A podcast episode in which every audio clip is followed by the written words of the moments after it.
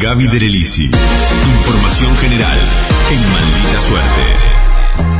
Lo anticipábamos hace un ratito nada más. Levantaron eh, por ahora eh, los estudiantes de Mariano Acosta la toma. Hay otros colegios que siguen eh, con la protesta y hay algunos otros que se van sumando, nuevos colegios de la ciudad de Buenos Aires. Mientras la ministra de Educación porteña sostiene que no dialoga con estudiantes que toman escuelas, ¿no? Mm. Y el gobierno de Horacio Rodríguez Larreta amenazó con denuncias penales a padres de estudiantes que participan en la protesta de hecho, la ministra Soledad Acuña dijo ayer en televisión, perdón, algunos seguramente la deben haber escuchado, que, eh, bueno, están denunciando penalmente a las familias que están autorizando, ingresando con sus hijos a las escuelas que se tomaron. Siguió diciendo que hay menores de edad en un edificio público con adultos que desconocemos. Esto es responsabilidad de las familias que autorizan a sus hijos a estar ahí, dijo Soledad Acuña y agregó que durante el 2018 el gobierno porteño denunció a 40 familias que fueron procesadas en la justicia por la misma razón.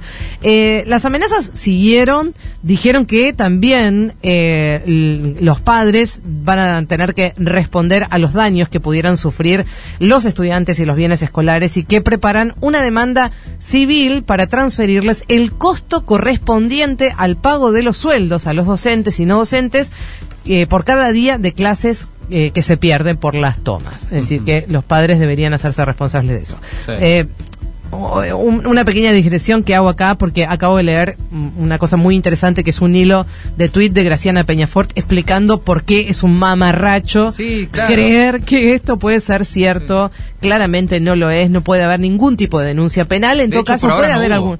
No, no ni, ni la va a ver. Es como una maggot. Mira que te vamos a denunciar. Ni ¿eh? la va a ver porque no no existe, no existe el tipo penal, o sea, no no, hay, delito. No, hay, no es delito, no hay delito, o sea que no hay ningún tipo de posibilidad de que haya ningún tipo de denuncia porque cualquier no, es para la tribuna, es para los es medios. para la tribuna, bueno, es para asustar, un poco también es eso, para amedrentar y en algunos casos empieza a surtir efecto, no no esto de lo de la, posible denuncia penal, sino algunas otras cuestiones que vamos a ir desgranando. En el caso de Mariano Costa venían manteniendo la toma desde el viernes, reclamando desde el viernes pasado, reclamando mejores viandas, en contra de las prácticas laborales obligatorias, como veníamos diciendo, ¿no? Por eh, la refacción de muchas escuelas, digamos, el deterioro de las estructuras edilicias de todos los colegios de la ciudad de Buenos Aires. Bueno, un poco esa es la síntesis. Hoy eh, en, en Caballero de Día, Roberto habló con Isabela Spátola del Centro de Estudiantes del Mariano Acosta y les propongo repasar un pedacito de lo que decía Isabela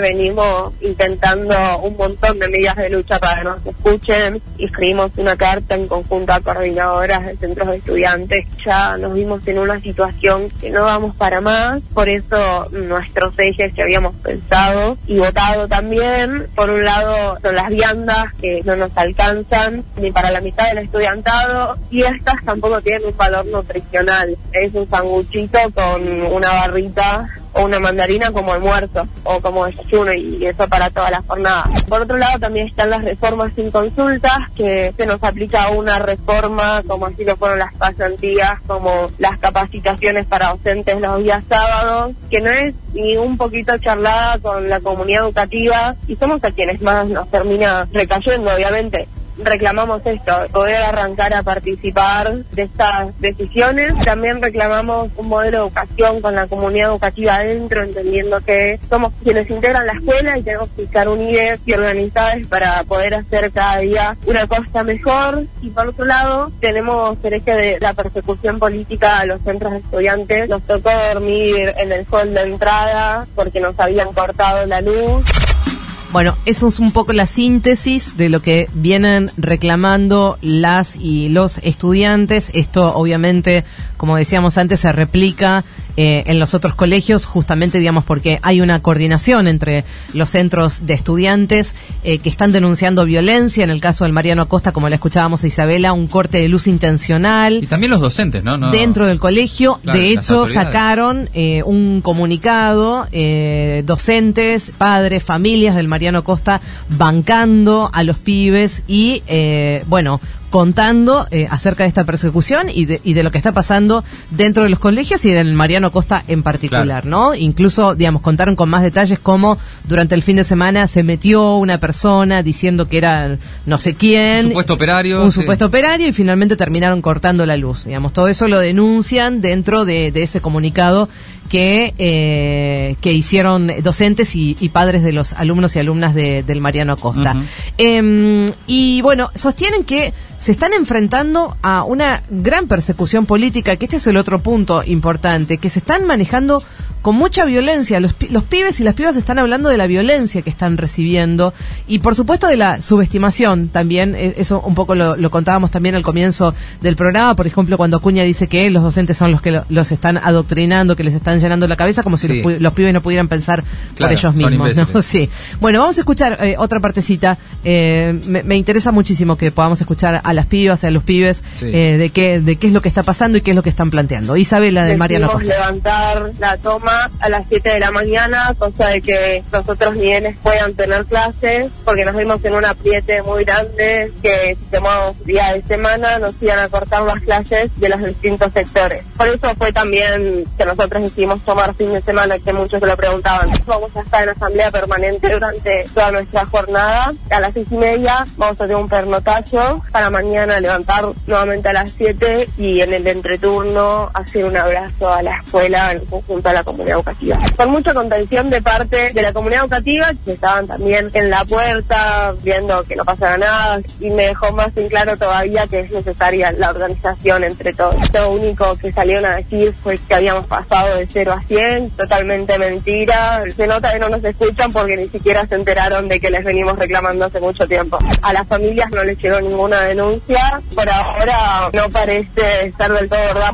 Nuestro objetivo también era visibilizar todas estas problemáticas y la verdad que muchísima gente se enteró de lo que está pasando en la costa. Nuestro interés principal es que nos escuche Acuña, que nos escuche la reta, que ya que dicen que somos su prioridad, que nos lo empiecen a demostrar un poco. Bueno, ahí estaba eh, Clarísima, contando, sí, súper clara y contando además cómo va a seguir la historia. Yo creo, no, no sé si se, se terminó de entender cuál fue, digamos, el apriete a los que ellos hacen referencia.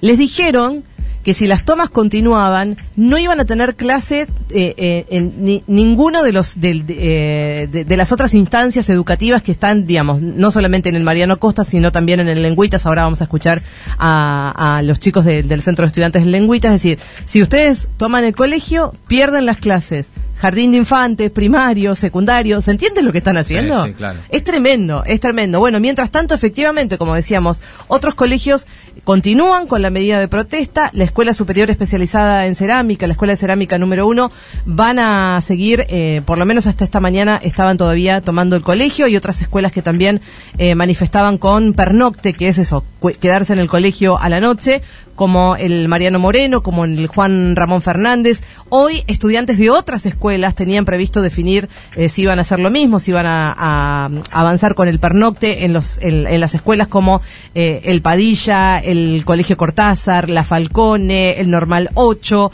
eh, los especializados en danzas. Todos estos colegios están ahora en asamblea decidiendo qué es lo que van a hacer. ¿Qué pasa? Esto se va a hacer más grande, evidentemente evidentemente se va a hacer más grande porque eh, los pibes no van a dejar pasar esto, este amedrentamiento.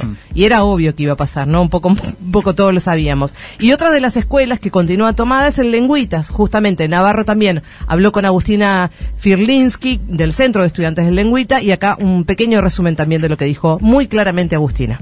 El Lencuita sigue en toma, hay estudiantes dentro de la escuela y la toma va a continuar por un tiempo indeterminado. A nosotros nos llegó la screenshot del mail que se le envió a distintos padres. Yo cuando lo vi pensé que es una tontería porque la toma es una medida legal. Las pasantías le mandan una propuesta, un curso de distintas empresas. El curso decide aceptarla o no, se les envía el lugar, pero cabe destacar que le sacan durante horas de clase. Por ejemplo, nosotros tenemos un curso del colegio que es el curso bilingüe, que los enviaron al Hotel Marriott diciéndoles en la propuesta que iban a hacer trabajos de traducción y cuando llegaron al hotel no sabía qué hacer con ellos y los enviaron a lavar platos y limpiar pisos. Mi interpretación es que los aprovechan para tener mano de obra gratuita. Es un proyecto que está muy mal organizado. Si el proyecto estuviera bien armado y fuera como una materia más, ahí sí la gente tendría ganas de ir porque saben que van a hacer algo que está relacionado con la orientación que están estudiando. El Centro de Estudiantes de Lingüita, la agrupación que está en conducción, no está afiliada con ningún partido político y no tenemos ninguna ideología política fija. Es algo en contra de la reta, pero sería en contra de cualquiera si se está mal gestionando me parece súper interesante lo que dice. O sea, no, primero, digamos, que los corran con que son, si son kirchneristas, peronistas, bueno, no tiene ningún tipo de sentido porque incluso dentro de, el, digamos, de, los diferentes centros de estudiantes hay un montón de, pibas y pibes que responden, digamos, a diferentes este, eh, ideologías o, partidos políticos. Eh, y por otra parte, esto que explican, digamos, de, de por qué están en contra de las famosas pasantías, que están mal, muy mal organizadas. Ayer nos enterábamos también que hay había un colegio de Lugano, eh, creo que lo comentábamos con Jera también, eh, que les había llegado la propuesta eh, de que los pibes hagan una pasantía en el Hotel Hyatt y les exigían, por ejemplo, zapatos de taco alto a las pibas negros. Y los pibes no tienen. Claro, claro. Un, colegio de Lugano, claro. Entonces estaban todos los profes organizándose para tratar ah, de conseguir zapatos. Es insólito, es evidente que no está funcionando bien porque, porque los han dejado afuera también de toda la lógica de la preparación. Y una de las cosas que decía también eh, Agustina es, no estamos en contra de las pasantías. Incluso no tenemos necesidad de que nos paguen las pasantías. Si fuesen pasantías que nos sirvieran a nosotros para el día de mañana poder trabajar, pero con cosas específicas que tienen que ver con, con, nuestro aprendizaje, no tendrían problemas. Y me parece que esto es lo que hay que dejar claro. Lo cierto es que esto, evidentemente, recién está empezando. El informe de Gaby Delelisi en Maldita Suerte. Maldita Suerte, de 14 a 17 horas, por el Destape Radio.